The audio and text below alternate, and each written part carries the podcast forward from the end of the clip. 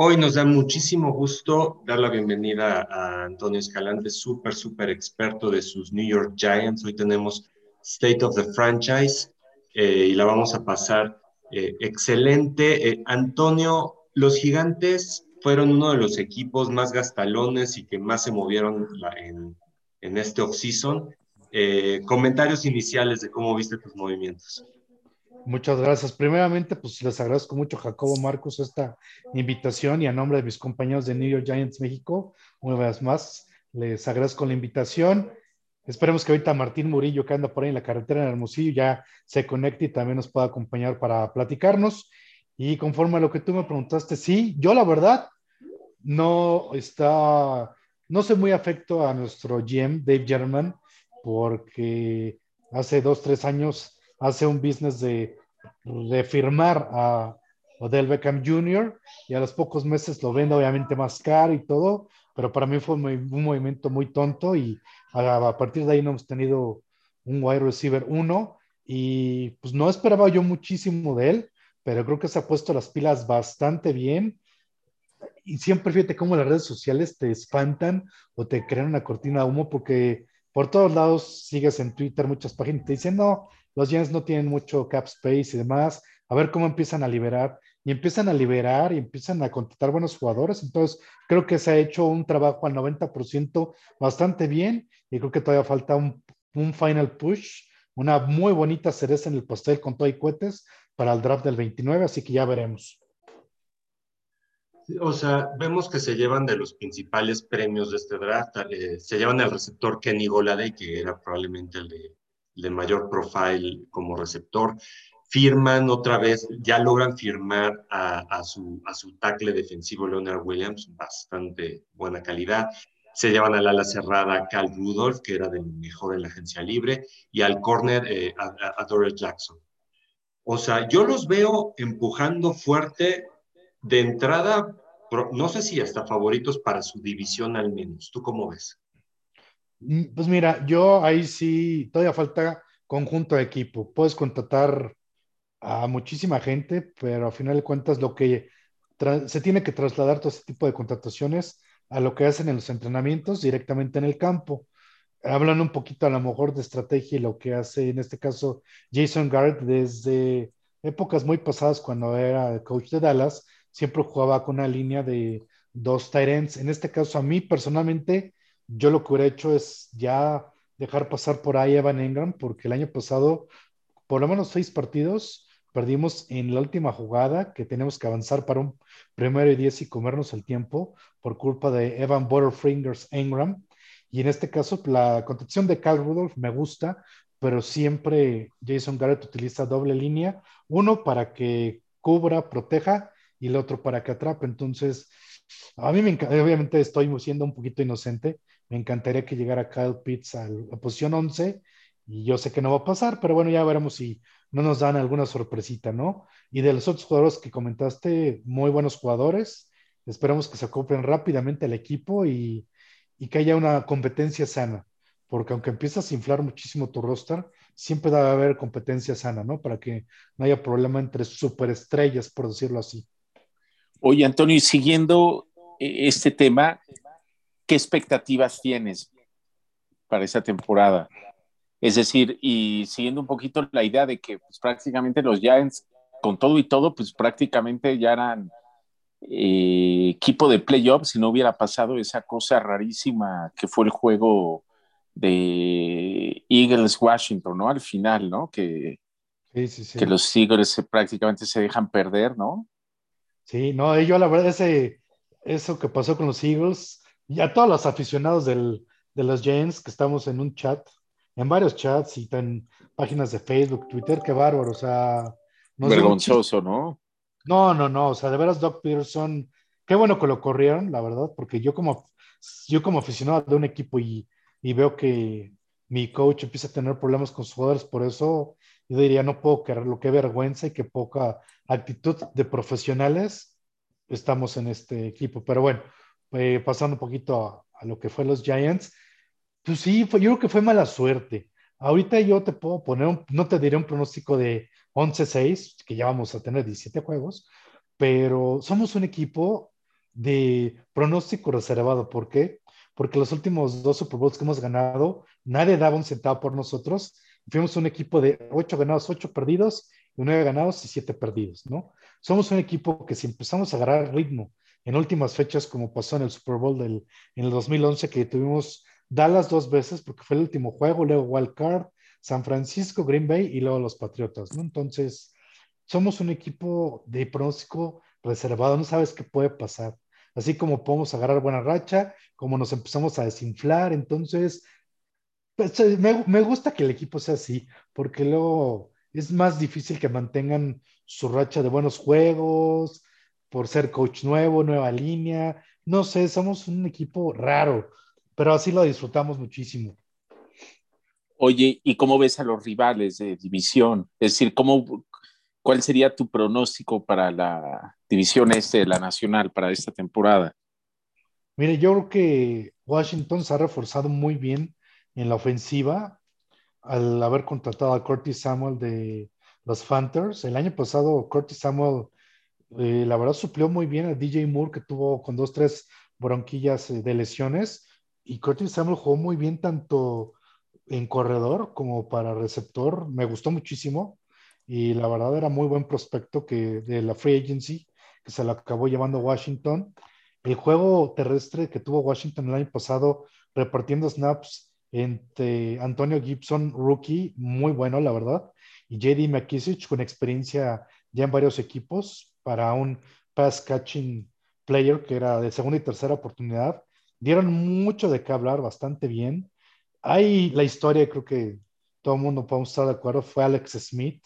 Qué padre, qué padre poder decir y felicitar a un profesional levantarse de una lesión tan dura que pues, lo orilló casi a perder el pie. O sea, es algo que no importa que no le vayas a, a un equipo que sea equipo contrario a tu división, nos da, a nadie le gusta que pase eso, la verdad. Entonces, si hay por aquí algún fan de, de Washington, eh, los felicito, qué bueno, y me dio muchísimo gusto, ¿no? Cambiando un poquito a los Eagles, pues el movimiento inicial de Carson Wentz y la poca confianza, yo, yo ahí sí no conjugo muy bien con lo que hizo la directiva, porque en este caso se va Peterson y yo creo que ahí el problema era Peterson y no tanto Carson Wentz. A lo mejor ha podido agarrar con más confianza con un nuevo coach y todo, y tiene buenas armas, tanto ofensiva como defensivamente. Entonces, pues ya veremos qué pasa ahora con Jalen Hurts. Yo creo que van a, van a agarrar algún quarterback para suplirlo. No sé ahorita muy bien quién esté como el quarterback 12 en, en los Eagles, pero creo que Jalen Hurts te, dio, dio de qué hablar bastante bien por su velocidad, buena visión, y aunque no alcanzó, pero me gustó. Entonces estuvo bastante bien. Y de Dallas, pues miren, como les comenté antes de empezar el, el podcast, siempre la rivalidad, creo que de toda la división, siempre va a ser en contra de Dallas, ¿no? ¿Por qué? Porque ya tienen también ellos mucha historia de no poder hacer algo importante en playoffs y ya no se diga Super Bowl, ¿no? Pero ahí pues ellos tienen un virus llamado Jerry Jones que la juega de todo, ¿no? Que si pudiera él, se metería al campo. Y muchos este, twitters, comentarios, etcétera, que vemos en diferentes páginas, pues él trata de seguir reforzando su línea de wide receivers y de tight end. Y yo ahora sí que como aficionado a la NFL, ya ni siquiera de un equipo, yo diría, oye, pues lo que te falta el año pasado fue defensiva, porque podías haber metido 49 puntos, pero te meten 50, pues es un claro ejemplo de lo que necesita tu equipo, ¿no? Entonces, pues eso es como que mi view acerca de nuestra división. Y pues nada más, a ver, ya veremos qué pasa, ya falta pocos días para el draft y ya, ya destaparemos a ver qué necesidades, a final de cuentas, se necesita de cada equipo.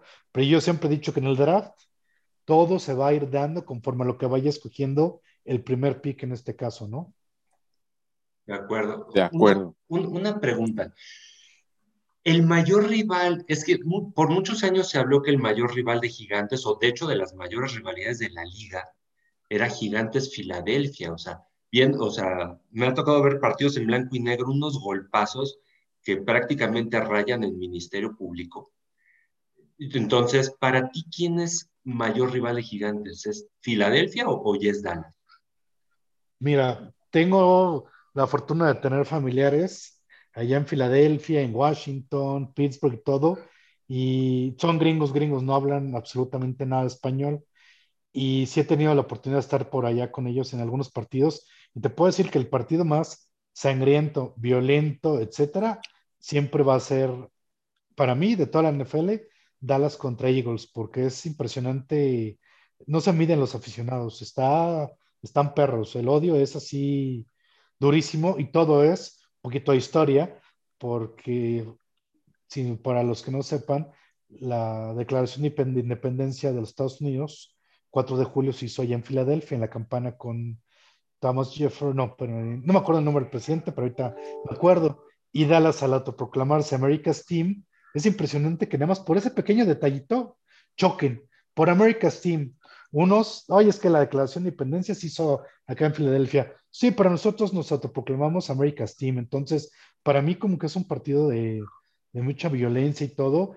Y yo sí creo que nuestro partido de mayor rivalidad sí es con Dallas, no tanto con Eagles. A final de cuentas, porque te puedo decir que siempre platicando con mucha gente de Eagles, tanto en Estados Unidos como en México, siempre es, ay, sí, vamos en contra de Dallas y aunque nos veamos montoneros, pero creo que sí, y es por la actitud de los aficionados, ¿eh? No tanto como por la del equipo, yo creo que es más que nada por los aficionados, el típico, ya sabes, esto es nuestro año, esto es nuestro año y ya ganamos un partido a los Browns y ya somos campeones. Es, son más los aficionados que lo que en este caso es Jerry Jones o lo que puede hacer el equipo, ¿no? Ok. Eh, regresando un poquito a los gigantes, estoy viendo que eh, su defensiva fue, fue buena la temporada pasada, fue la octava de la liga, y aparte ya se, o sea, firmas otra vez a, a Leonard Williams y te traes cornerback, o sea, la defensa yo creo que no es tema. El tema es, es el ataque, ya traes a la cerrada, ¿no? Este, este, este Kyle, eh, ahora ya te, traes al receptor Kenny Goladay, pero las armas no sirven de nada si tu coreback no, no, no los puede usar o no es relativamente aceptable. ¿Tú qué piensas de Daniel Jones? ¿Si es el heredero de, de Eli Manning o no? Pues mira, creo que es muy pronto para poder andar decidiendo ese tipo de detalles. Si de entrada mi coreback, que podría haber sido el trofeo Heisman número uno, si no tiene buena protección, de entrada no puedo hacer absolutamente nada y el más claro ejemplo es Joe Burrow, qué bárbaro, qué buen nivel empezó a demostrar con, con los Bengals, pero lástima de lesión y ahí te habla de que no reforzaron su línea ofensiva. Nosotros por el lado izquierdo tuvimos muchísimos años de estar sufriendo, todavía antes de nuestro general manager que es Dave Gentleman y teníamos a, te digo, a Jerry Reese que eh, tuvo un, un draft muy bueno, por decirlo así, hace cinco años, pero escogió un muy malo prospecto para poder proteger el lado izquierdo, que era Eric Flowers, que hoy juega en Miami, y todo le entraba por, él, por esa parte. Mis respetos para Eli Manning, que durante tanto tiempo aguantó tantos golpes y más por este lado izquierdo, ¿no? En este caso, agarramos de la agencia libre a Nate Soldier hace un par de años, no fue la solución. Y el año pasado, Andrew Thomas se vio bien ya protegido un poquito mejor, aunque le costó como unos seis partidos poderse adaptar bien. Creo que Daniel Jones tuvo ya mejor protección, tuvo apertura de espacios para inclusive correr con, con esa jugada contra los Eagles, que obviamente todo mundo nos reímos, que se cayó antes de, de hacer el touchdown, pero es buen quarterback. Creo que todavía tendrá oportunidad de mostrar de que está hecho un par de años, pero si no tenemos la protección necesaria, va a estar difícil. Creo que estamos trabajando en eso. Podemos todavía mejorarla. Tenemos las armas en, en running back, wide receiver, tight end, a lo mejor me deja un poquito que desear, pero en la línea le tenemos que ir trabajando, ir moviendo piezas, etcétera. Entonces espero que poco a poco vayamos siendo un equipo más competitivo, sobre todo porque venimos de atrás, entonces los equipos nos conocen muy bien, sabemos en qué flaqueamos y obviamente atacan esa parte, que es el lado izquierdo. Interesante. Entonces, más bien como que es, pronto para, para saber si le damos las llaves del carro ya definitivo. Daniel es más bien darle mejor protección antes de estarlo juzgando. Ok. Sí, sí, sí, sí. Oye, ¿y, tu coach, este Joe Judge, qué, opinas? Me gustó, la verdad, me gustó. Eh, pues viene de una gran escuela de, de coaches. En este caso, él era coach de Special Teams allá en los Patriotas. Y pues yo creo que cualquier persona que salga de los Patriotas, pues quieras o no, tiene un poquito de influencia de lo que ha sido Bill Belichick a través de los años, ¿no? Que a final de cuentas, creo que lo, el, el Bill Belichick que conocemos empezó desde los Patriotas. Él fue también coach allá en los noventas de, de, los Giants, que también aprendió en los Giants, estuvo con los Jets un día, luego estuvo con los Browns y luego ya con los Patriotas pero me ha gustado Joe George por la actitud que ha inyectado en los jugadores. Los ves, lo ves en los entrenamientos, ves la buena convivencia que han tenido y el ejemplo que me gusta, que me gustaría poner es acerca del que lo comenté hace algunos minutos, cuando Daniel Jones escapa contra los Eagles y está a punto de anotar, se va a 70, 80 yardas y se cae. No, nada, nadie es como que, ay, qué bruto, no puede ser, sino que se empiezan a reír todos en la banca. Eso te habla de un muy buen ambiente hay otro video que también, cuando obtuvimos nuestra primera victoria el año pasado, no recuerdo contra quién, hay una práctica de cómo tirarte al suelo por el balón en un fumble, jugada que, en la jugada que salga, y todo, todos los jugadores empiezan a gritarle, coach, coach, coach. Llega, ok, muchachos, así se hace esto. Y va y se avienta al piso lloviendo y todo. Así se se quedó claro todo el mundo, excelente, aplausos, tiene que haber primero siempre ese tipo de confianza y convivencia entre coaches, equipo, jugadores, para que todo se traslade a eh, una muy buena proyección de lo que quiere el coach en el campo. Y creo que el año pasado faltó ese punch en algunas jugadas del último cuarto, sobre todo, de en nuestro Tyrant Evan Engram, pero creo que vamos por buen camino, en este caso con Joe. Oye, Antonio, ¿tú crees que Gigantes sigue siendo un equipo en reconstrucción o, ya podrías decir, es decir, eh, a partir de la temporada 2021 ya es un equipo que nuevamente pudiera regresar a ser contendiente? A mí me gustaría pensar que esa parte o comentario del equipo en reconstrucción, la temporada, por decirlo así, la temporada pasada debía de haber sido lo que debíamos de haber hecho una temporada anterior. ¿Por qué? Porque la que sigue ahorita 2021-2022 va a ser lo que debe haber pasado el año pasado, ¿no? Entonces, hubo algunos errores por parte de nuestro general manager de andar vendiendo y comprando y haciendo movimientos que la verdad yo no me explico y todo, sobre todo con lo de Odell Beckham, porque él pensó que, ay, bueno, tengo a Sterling Shepard y voy a ver de dónde saco y aunque Darius Layton dio de qué hablar el año pasado, pues no podía solo porque era el único que podía. Golden Tate, un jugador con experiencia, campeón de Super Bowl con Seattle, aunque se puso la camiseta bastante bien, inclusive aunque viniera de los Eagles, pero no, no, no dio el ancho. Entonces, creo que sí seguimos siendo un equipo de reconstrucción y esta temporada es para llenar ya todos esos hoyos que hemos tenido a raíz de hace tres años, temporada hace tres años. Entonces, creo que sería como que ya el último año que puedo decirte que estamos a estar en reconstrucción y poder ya ser un equipo competitivo. Lo que me preocupa es que se acaba el contrato, o sea, todavía quedan dos temporadas de contrato de novato del coreback Daniel Jones. Entonces, como que lo que está de moda es intentar ser campeón con contrato de novato y así le puedes pagar a todo el equipo y el coreback te sale prácticamente gratis, porque ya cuando viene la renovación, ya le tienes que pagar 30, 35 millones por año. Entonces le quitas dinero al resto del equipo y ya es cuando tienes que balancear así. O sea, si es reconstrucción, pues a lo mejor no es con Daniel Jones porque va, a lo mejor te va a salir muy, muy caro y probablemente hasta tendrías que intentar otro coreback. No, no estoy tan seguro. Claro, fíjate que yo ahí en ese tema, y lo hemos platicado con nuestros compañeros de New York Giants México, lo que, lo que estamos esperando que se pueda hacer es que tenga competencia para que no dé el puesto por sentado. el año pasado con Colt McCoy, la verdad no, no es un quarterback que no tenga experiencia, pero no puedes depender de, de, ese quarterback. Aunque dio un juego decente cuando le ganamos a Seattle, que obviamente fue un juego rompequinielas, A final de cuentas, la defensa hizo lo suyo, la ofensiva con Cole McCoy hizo lo suyo, pero yo no veo cómo con un Cole McCoy podamos llegar a, a ganar tres juegos, por decirlo así, si se llegara a lesionar a Daniel Jones. Lo mejor para el equipo sería que tuviera un quarterback con experiencia, pero que tuviera una competencia sana. No en este caso Mike Glennon, que era el suplente de Garner Minshew en los Jaguars, ¿no?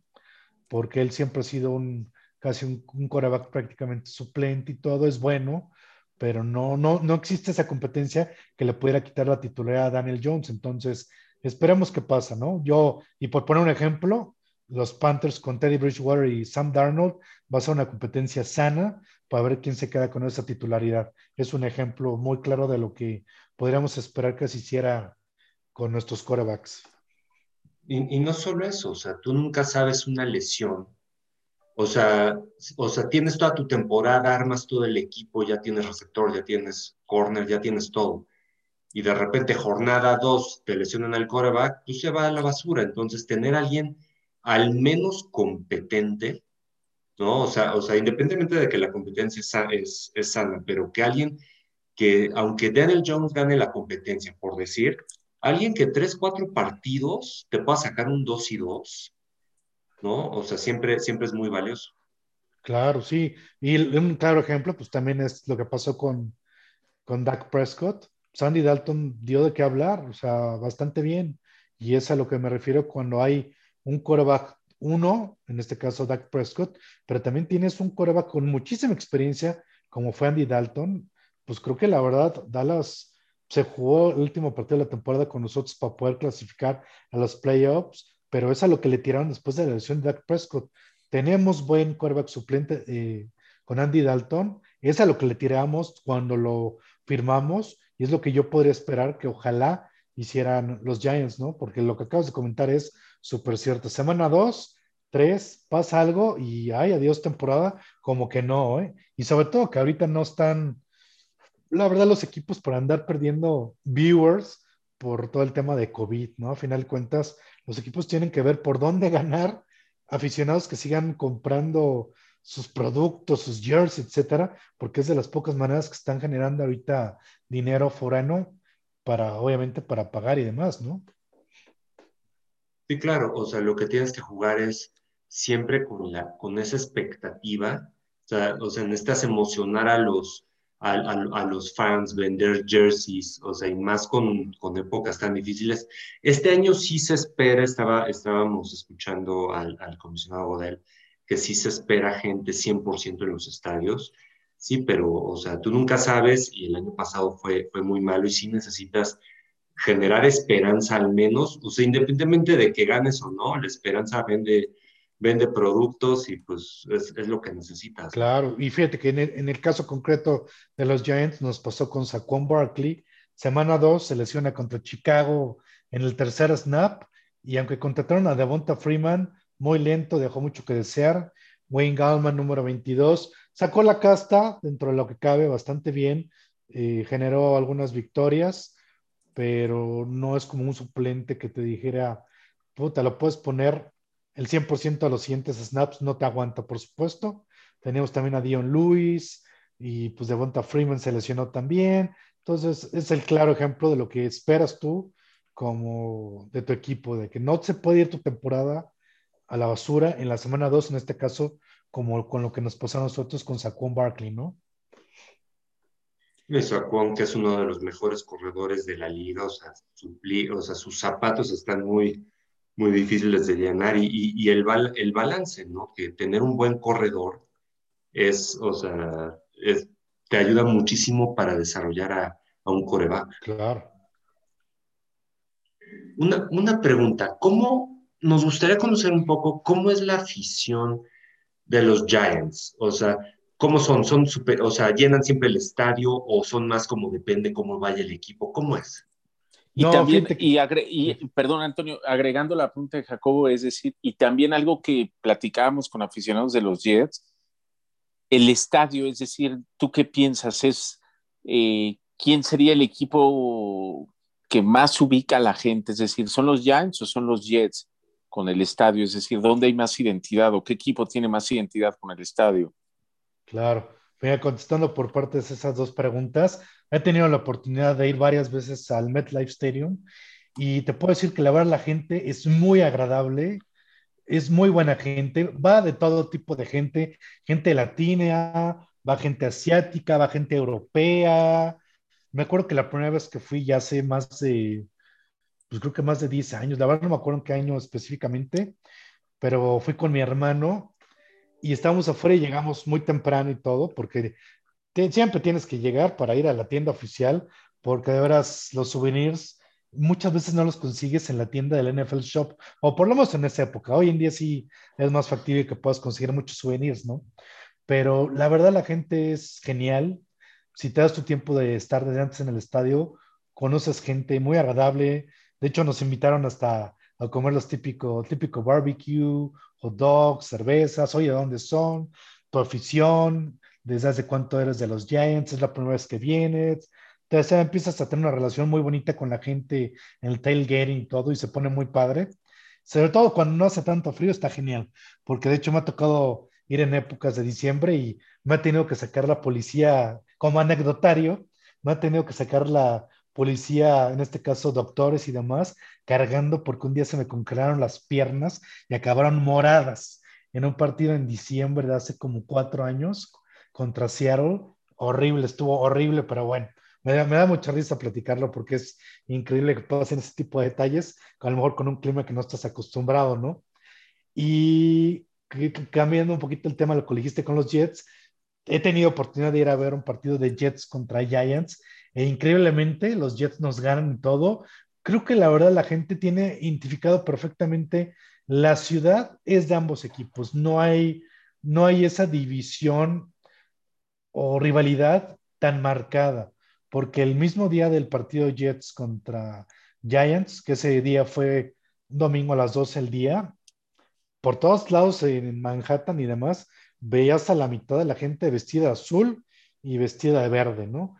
Y me da muchísimo gusto porque inclusive el Empire State lo pintan un día antes de azul y luego lo pintan de verde y depende de quién gane lo dejan ya toda la noche. Es una, es una rivalidad, rivalidad sana no, de veras que no, no hay una, una competitividad mala, porque inclusive en, ese partido que comento que tuve la oportunidad de ver Giants contra Jets, yo estaba platicando con un chavo de, de los Jets en cuestiones de fantasy, porque a mí no me gusta en los partidos estar checando mi teléfono a ver cómo van mis equipos de fantasy, porque la verdad estás en el estadio, es para que estés disfrutando, ¿no? Y hay una jugada que se, se deja ir un, un defensive lineman contra Eli Manning.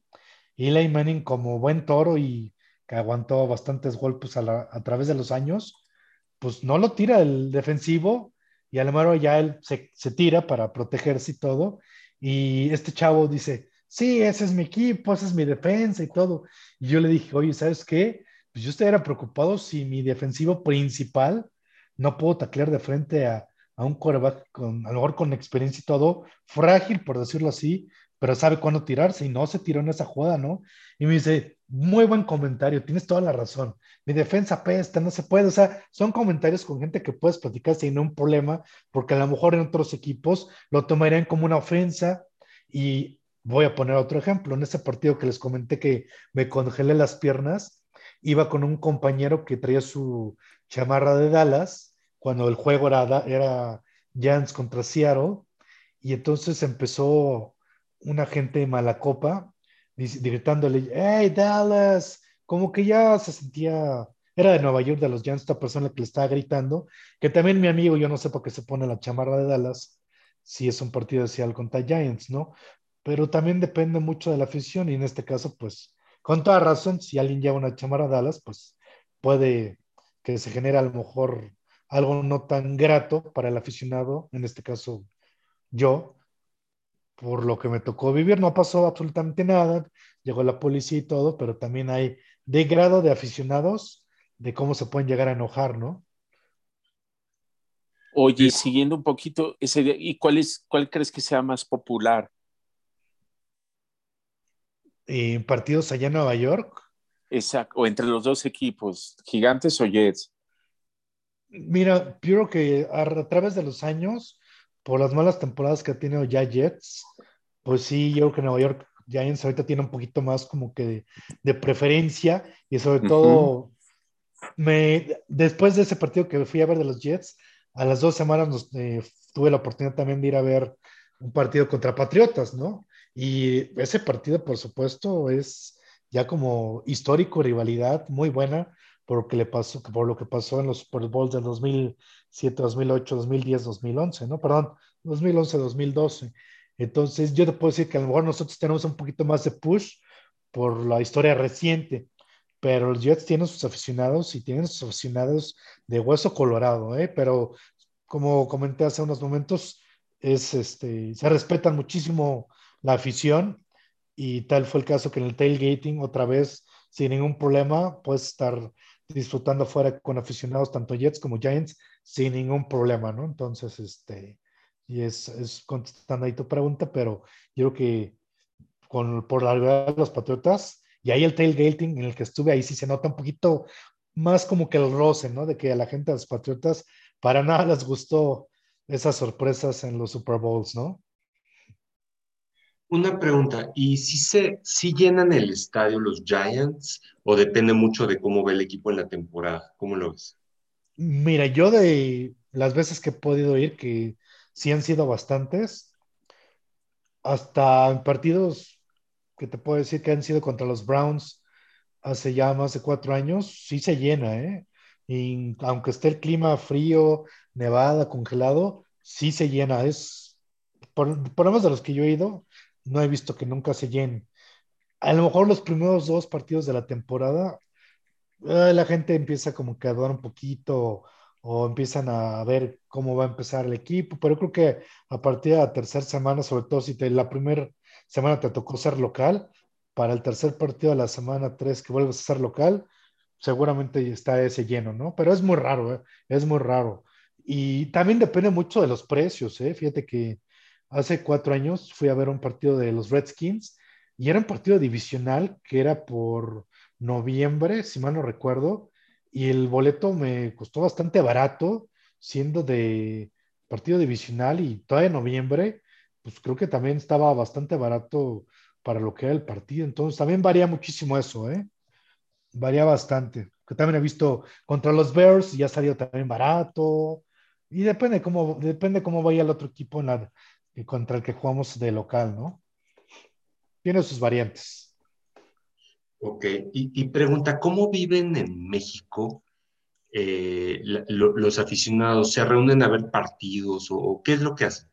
Fíjate que yo con mis compañeros de New York Giants México ya tengo el gusto de conocerlos personalmente a través de redes sociales también, desde hace más de cinco años, porque en un partido divisional contra Dallas, yo ya seguía la página de New Giants México tanto en Twitter como en Facebook, e hicieron una invitación abierta para ver un partido contra Dallas en un restaurante en Insurgentes acá en la Ciudad de México.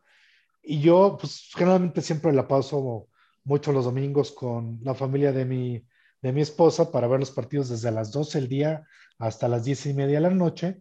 Y pero yo ya venía desde las 12 del día listo con mi, con mi uniforme de los Giants y le comenté a mi mujer después del partido de las 3, le dije, oye, fíjate que pusieron estos chavos una invitación abierta para ver quién quiere ver un partido con los aficionados de los Giants México. ¿Cómo ves?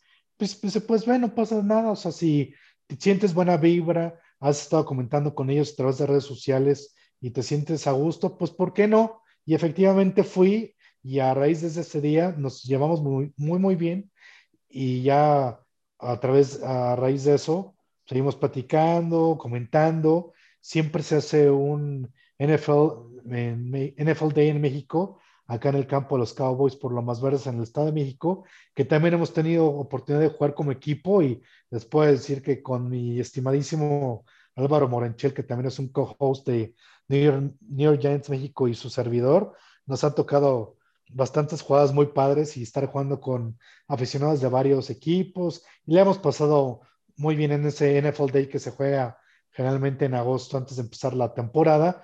Y a raíz de eso y de la buena convivencia que yo tuve con ellos, me invitaron el año pasado a, suplir a un compañero para la conducción de, del programa live de los New York Giants México. Y les gustó de la manera del conocimiento de mi equipo. Y a raíz de ahí, pues ya para la tercera semana me quedé como conductor, ya no invitado, sino ya de full time, siempre y cuando mi trabajo me lo permite y demás, que sí, sí estuve prácticamente en todos los demás partidos menos en uno. Entonces, este, así, esa ha sido la historia. Y yo te puedo decir que los aficionados en sí, en los chats todos, son muy exigentes. Eh, chocamos luego muchas veces con el debido respeto con mucha gente que vive en Estados Unidos porque no son muy realistas, son muy propositivos, pero sí deja ese positivismo no te deja ser ni neutral ni realista. Entonces se comenta muchísimo con nuestro programa live y todo y son muy exigentes, siempre con el debido respeto, pero son exigentes y podrás no estar de acuerdo porque obviamente para darle gusto a todo el mundo está muy, muy, muy difícil. Pero sí, yo creo que es una afición muy complicada en el aspecto de, darles gusto, ¿no? Pero, pero bien, al final de cuentas, se comentan muchas cosas. Son muy conocedores del equipo, ¿eh? Te puedo decir que hay mucha gente que te saca un dato de 1990, un juego, una patada, pero en un segundo, ¿eh? O sea, eh, son muy conocedores, les gusta y por eso me, gusta mucho el programa live de los miércoles porque lo puedes platicar con muchísima gente y se conecta gente y te preguntan y qué opinan y todo. O sea, una sana convivencia a final de cuentas con el equipo, ¿no? Ok, y, Oye, y, adelante, Jacobo. Eh, digo, o sea, en México sabemos que las mayores aficiones, no sé, tienes Dallas, Patriotas, Pittsburgh, etcétera. ¿Hay muchos fans de, gigantes en México? No, fíjate que no, no es tanto. Ahora sí que el poder de las redes sociales, de cómo te puede acercar a tu afición y compañeros y fans, porque hay muchísimas páginas de Twitter de fans de los Giants. Hay páginas de Alemania, de Francia, de Brasil, de Estados Unidos, obviamente, muchísimas. Entonces, yo te puedo decir que la gente que nos sigue es gente de Estados Unidos y gente de, México, ¿no? Pero en sí de México sí hay, pero no tanto como en lo general entre Estados Unidos, Europa y parte de Sudamérica. Yo te iba a preguntar, Antonio, ¿en México dónde se reúnen los aficionados de los Giants? ¿Hay equipos que tienen, se reúnen en cierto lugar? A ver, aquí también. Eh, la vez que yo tuve la oportunidad de conocer a mis compañeros y algunos aficionados. En esa ocasión fuimos al, al Buffalo Wild Wings de Insurgentes y no es así como que hoy nos podemos reunir y para ver partidos y todo. Ahora sí que por la, pandemia estuvo difícil la reunión, pero volvieron a organizar en, igual en un Chiles de Insurgentes en el partido contra Bengals. Yo, la verdad, por seguridad, decidí no ir ese día, pero me comentaron mis compañeros que sí, pues fue poca gente, fueron entre 6, 7, 8 aficionados, más gente a los Bengals, entonces no tenemos así como que una sede oficial, por decirlo así, pero por zona te podría decir que por esas dos ocasiones, pues definitivamente seré insurgentes, ¿no? Ok. A ver, este, algunas otras preguntas. ¿Cuál logo, ¿Cuál logo les gusta más, o al menos a ti, cuál logo te gusta más? O sea, recuerdo el logo que decía las letras, todas las letras Giants, o, pero creo que luego regresaron a ese logo como con la N y la, la Y. ¿Qué nos puedes decir? Fíjate, nuestro, nuestro casco escudo ha sufrido varios cambios a, a través de los años. Uh, un poquito de historia de lo que es el equipo. El equipo siempre ha estado aunado a la familia Mara, en este caso el dueño hoy es John Mara, ya es prácticamente cuarta generación de dueños Mara. En 1925 fue fundado el equipo allá en Nueva York y a raíz de, desde 1925 hasta el día de hoy, pues, han sufrido varios cambios y todo, pero yo te puedo decir que sí, me ha gustado los últimos dos escudos, el de Giants con puro azul y letras en blanco. Estaba bonito, y obviamente si lo ves en un casco de, americano, pues vas a saber que son los New York Giants. Pero si yo digo Giants, a lo mejor para un aficionado de los deportes, me va a estar hablando también de béisbol, ¿no? Entonces, tendrías que tener la imagen para saber de qué Giants estoy hablando. Si los de San Francisco o en este caso de la NFL, ¿no? De, de béisbol o de NFL. Y yo creo que con el cambio más reciente, NY en azul, por supuesto que sabes que estamos hablando de NFL, ¿no? Y me gusta, me gusta bastante, ¿no? A lo mejor podría tener algún, algún tipo de símbolo típico de, de lo que es la ciudad, un Empire State, no sé, pero bueno, esos son, esos son detalles ya que la familia Mara decidirá a través de los años, pero creo que los últimos dos han sido de los que más me han gustado, que antes ya teníamos otro que también decía Giants, pero no tenía una línea roja, sino que eh, en el centro, sino que nada más era prácticamente azul. Entonces, aunque no ha habido, es que un cambio tan significativo en el modelo, pero han habido esos detallitos pequeñitos como el que comenté ahorita de la línea roja, pero no te puedo decir que nunca me ha llegado de, dejado de agradar, ¿no? Ha sido, ha sido, sí me ha gustado, a final de cuentas, con tanto cambio, bueno, no tanto cambio, me, ha gustado. Tiene la esencia de lo que es el equipo, siempre y cuando no tratemos de estar buscándole Giants de otro deporte, ¿no? Porque si sabemos que es NFL, pues sabemos qué, equipo es del NFL. De acuerdo.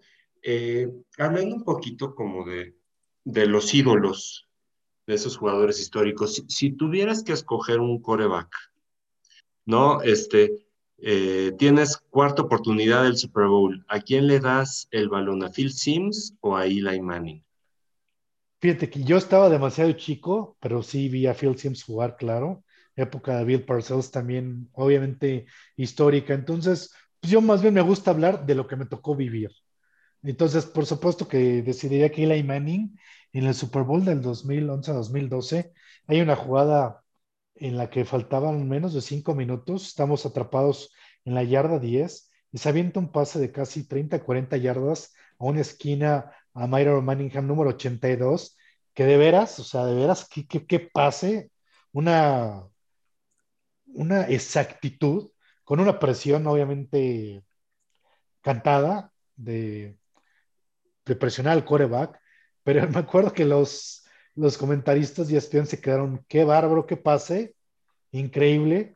No la puedo comparar tanto contra el Super Bowl anterior del 2008, eh, de Helmet Catch, que obviamente, seguramente la recuerdan, ¿no? Porque eso más que nada fue... Eh, David Tyree, ¿no? David Tyree, por supuesto. Ahí fue más de Eli, se, se trató de escapar, se escapó a los defensivos. El pase que dio no, eh, no fue muy espectacular. Lo que fue espectacular en este caso fue la, la recepción con el casco y lo demás fue historia. Pero esa jugada que les comento, si tienen chance de verla, los aficionados que nos acompañan el día de hoy, e igualmente ustedes a Mario Manningham, van a saber de lo que estoy hablando. Que obviamente Eli Manning sí es un quarterback que sí tuvo muchísimos errores, muchas intercepciones, pero creo que en esos momentos de tanto nerviosismo es cuando se acaba la casta y en este caso en esos dos Super Bowls dan un claro ejemplo de lo que les platico y de lo que me refiero, de cómo pueda tener una jugada de genialidad y con esa bastó para poder haber tenido los dos últimos Super Bowls, ¿no? Obviamente si hablo de históricos tanto como Phil Sims y Bill Parcells, estamos hablando también de una época dorada en la que los Super Bowls también se dieron con muy poquito tiempo entre ellos, ¿no? Pero en esa época estamos hablando que tanto Dallas, por supuesto los Bills, San Francisco y Giants eran equipos a vencer eh, eran equipos muy difíciles, entonces me gusta mucho poder decir que también una época dorada en esos finales de los 80, principios de 90 y luego vino una sequía, pero enorme, de casi 19 años, ¿no? A lo que yo le atribuyo todo ese tipo de problemas a tanto cambio de coaches, tanto cambio en cuanto a general managers, varios detalles, ¿no? Que, que tardamos muchísimos en poder corregirlos para poder tener un equipo de ganador de franquicia hasta 2007-2008, desde 1991, o sea, fue muchísimo tiempo.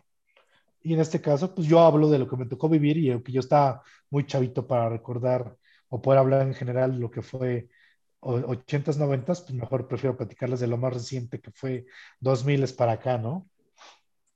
Ahora, Antonio, ¿no crees que que también un poquito la afición, la historia o la NFL en general, los aficionados son un poco injustos con, con Manning, en el sentido de que se le critica mucho y como sea, pues ganó dos Super Bowls.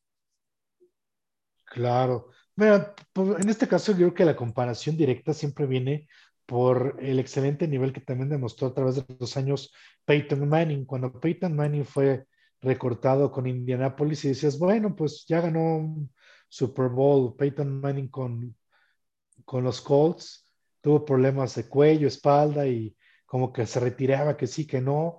Luego aparece con Denver y gana otro Super Bowl y ambos hermanos quedan parejos con sus Super Bowls.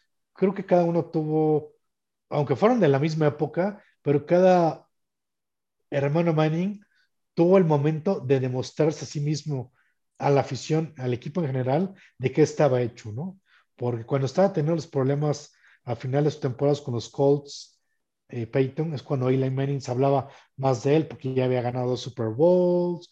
Entonces, por desgracia la comparación es mala, pero en este caso con los hermanos era imposible que no se fuera a hacer, pero sí creo que sí los aficionados siempre son muy, son muy injustos, porque al final de cuentas ganarle un Super Bowl, en este caso dos a los, a los Patriotas, pues no cualquiera, ¿no? Pero siempre digo, como para poder darle gusto a todo el mundo está muy difícil, entonces es bienvenida siempre una crítica constructiva, leo no tan constructiva, comparaciones, comparaciones a veces innecesarias y a veces comparaciones que sabes que nunca las vas a evitar. Entonces, y te puedo decir que ese tema de lo que estamos hablando de la comparación entre hermanos, al día de hoy la seguimos tocando en el New York Giants MX Live.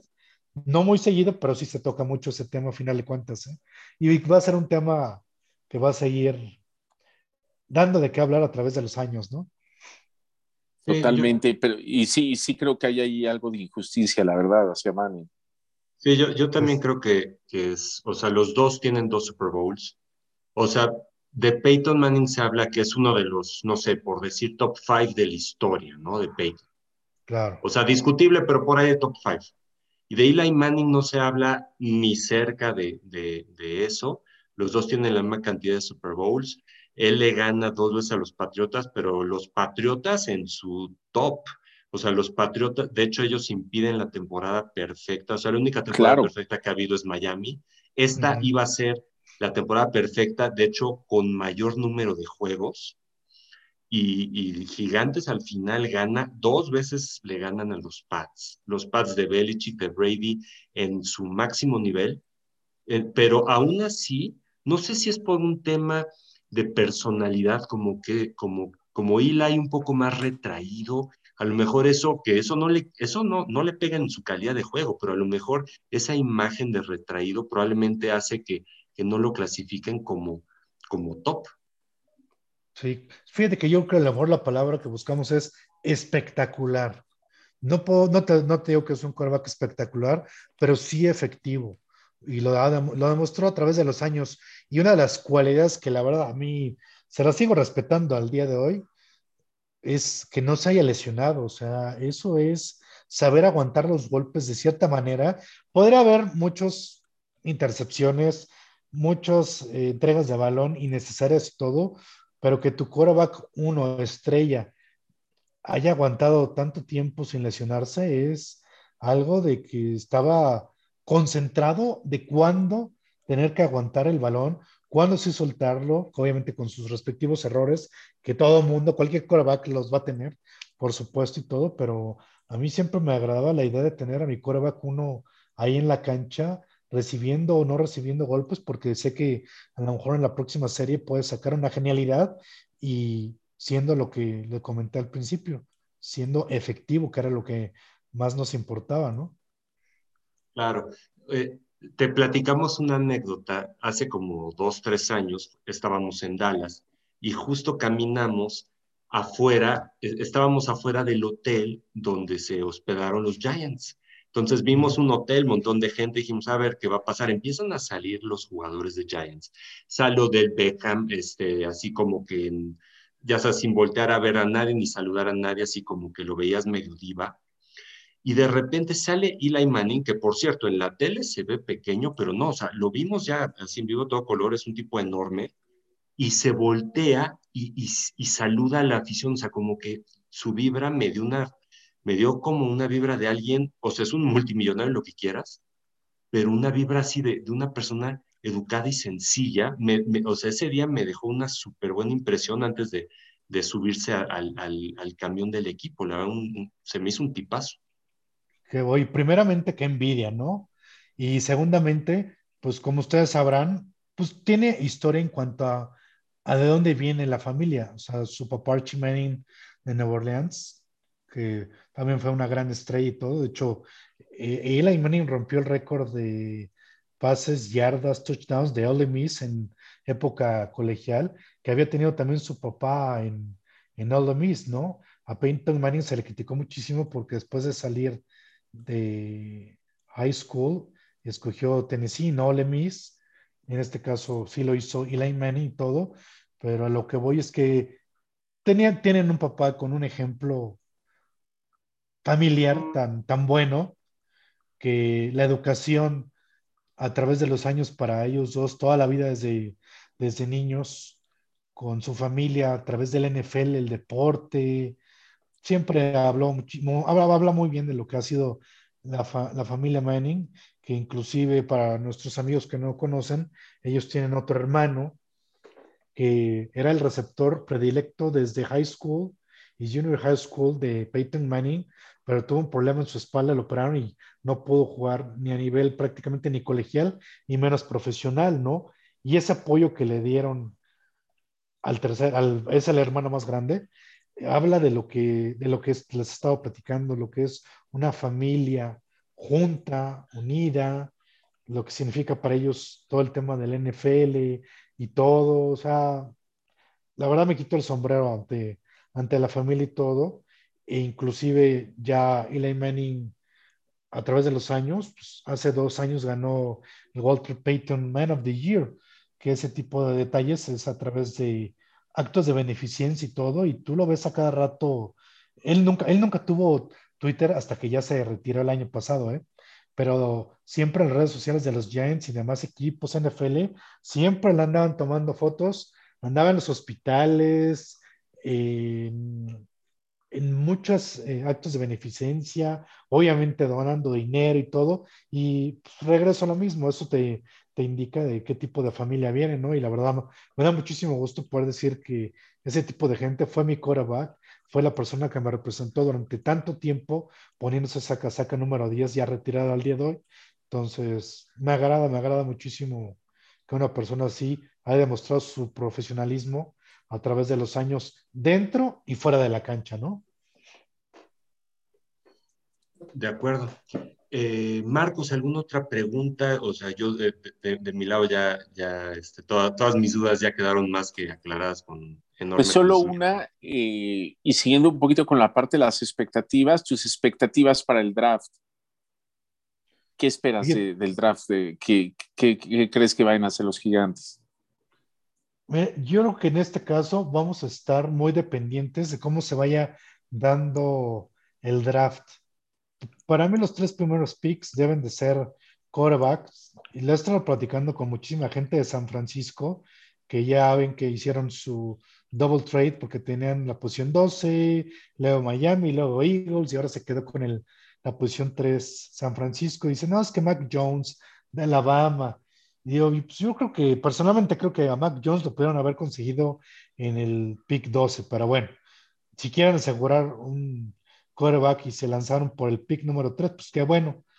Para este caso, pues yo creo que Trevor Lawrence se va a ir definitivamente a los Jaguars. En el segundo puesto, Zach Wilson a los Jets. En el tercero, yo creo que Justin Fields, que para mí, Justin Fields demostró mejor juego que Trevor Lawrence. No sé si, si tienen chance de ver el resumen del partido colegial del año pasado entre Ohio State y Clemson por favor véanlo, porque de hecho hay una jugada en que un linebacker con de mala leche le pega a Justin Fields un golpe, pero un golpazazazazo, que de hecho lo, expulsan al, linebacker de, Clemson. Tres snaps fuera Justin Fields y regresa y mete tres touchdowns. wow, mis respetos, ¿no? Entonces, para mí la clave de lo que puede llegar a pasar con los Giants en el pick 11 viene con Atlanta en el puesto 4 porque creo que ahí como que los Patriotas se pueden meter en el menjurje para la posición 4 y querer agarrar a, a Mac Jones si es que San Francisco agarró a Justin Fields en la tercera posición. Entonces, todo para mí tiene el chiste con los Giants. Empieza el draft con los Giants a partir del cuarto pick con Atlanta, porque Atlanta, como sabes, Matt Ryan, pues tiene un quarterback bueno, a lo mejor ya viejo. Entonces, no sé si, si quisieran lanzar por Trey Lance, cambiar su pick por alguien más. Ya sabemos que los equipos que siguen, pues tenemos a Miami, Panthers, Detroit, Dallas, Miami. Entonces, híjole, yo creo que nos vamos a quedar con un wide receiver, a lo mejor no Lamar Chase, pero sí de Devonta Smith, ganador del Heisman, o Jalen Waddle. Cualquiera de los dos me, me agradaría mucho la idea, porque así no tenemos tanta carga y atención sobre Kenny Goladay, del wide receiver uno que tenemos ya gracias en esta temporada. Entonces me agradaría cualquiera de los dos. En el caso de que se nos vayan esas dos opciones de wide receiver, me gustaría mucho un edge. Desde Jason Pierre-Paul, campeón con los Buccaneers el año pasado, no hemos tenido un edge y menos en, en, el draft, que fue también drafteado en, la, en el primer pick de hace algunos años y fue un super jugadorazo en su época con el problema que perdió un dedo por andar jugando el cuarto de julio con los cohetes, pero creo que siempre que se puso ese jersey de los Giants, dio de qué hablar y cumplió bastante bien. Entonces, para mí, esos son como que mis primeras opciones. De, creo que nos vamos a sacar con wide receiver y en el caso de que no, vamos a ir con por Pay de Michigan o cualquiera de los edges de, de Miami, que en este caso son Jalen Phillips y Gregory Russo. Entonces, esperemos que sí. Y tengo obviamente mi sueño, mi sueño guajiro de que Kyle Pitts, Tyrant de Florida Gators, va a llegar, nos llegaría. Ese sería como que mi pick predilecto para poder suplir a Evan Engram de Tyrant. Yo sé que no va a pasar, no se ríen, pero pues siempre tenemos que tener una expectativa y un sueño a final de cuentas, ¿no? Y en este caso, ese es el mío. Yo, yo buenísimo. me iría a arreglar las líneas. Probablemente me iría línea ofensiva para ya, este, yo lo que haría es como que de una vez por todas saber si Daniel Jones es el bueno o no, cómo arreglas las líneas y si, y si o sea, probablemente agarras tackle izquierdo o, o sea, eh, solucionas parte de, de, la línea del lado izquierdo que, que platicamos al principio y si ves que aún así no mejora Daniel Jones, entonces el próximo año ya con tu primera ronda ya agarras coreback, ya, ya, ya sabiendo exactamente qué tienes. Claro, definitivamente creo que sí, a partir de la tercera ronda eh, vamos a empezar a agarrar gente de offensive line. Eh, casi todos los expertos de NFL y de página de los Giants figura muchísimo la, la presencia de Jalen Waddle o en este caso de Devonta Smith o de un Edge en los dos primeros picks y a través de ahí el tercer pick ya se traslada esto a lo que es contratar gente de offensive lineman, guard, center, offensive tackle izquierdo, derecho, etcétera. Entonces, yo creo que sí nos iríamos a lo mejor a partir de la, del tercer pick con, con gente de ofensiva, pero estas cosas se dan como, fijo, o sea, atinarle a la primera ronda de todos los equipos, yo creo que nadie, y quien lo haga y apueste a que se va a saber los 32 picks iniciales de cada equipo, va a ser millonario el día que lo apueste, ¿no? Y salvo Trevor Lawrence, creo que todo lo demás está en juego.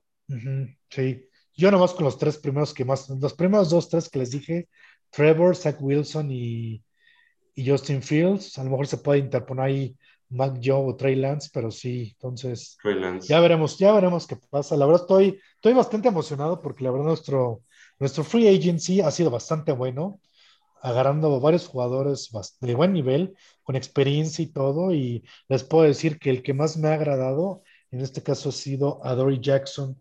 Les voy a platicar por qué.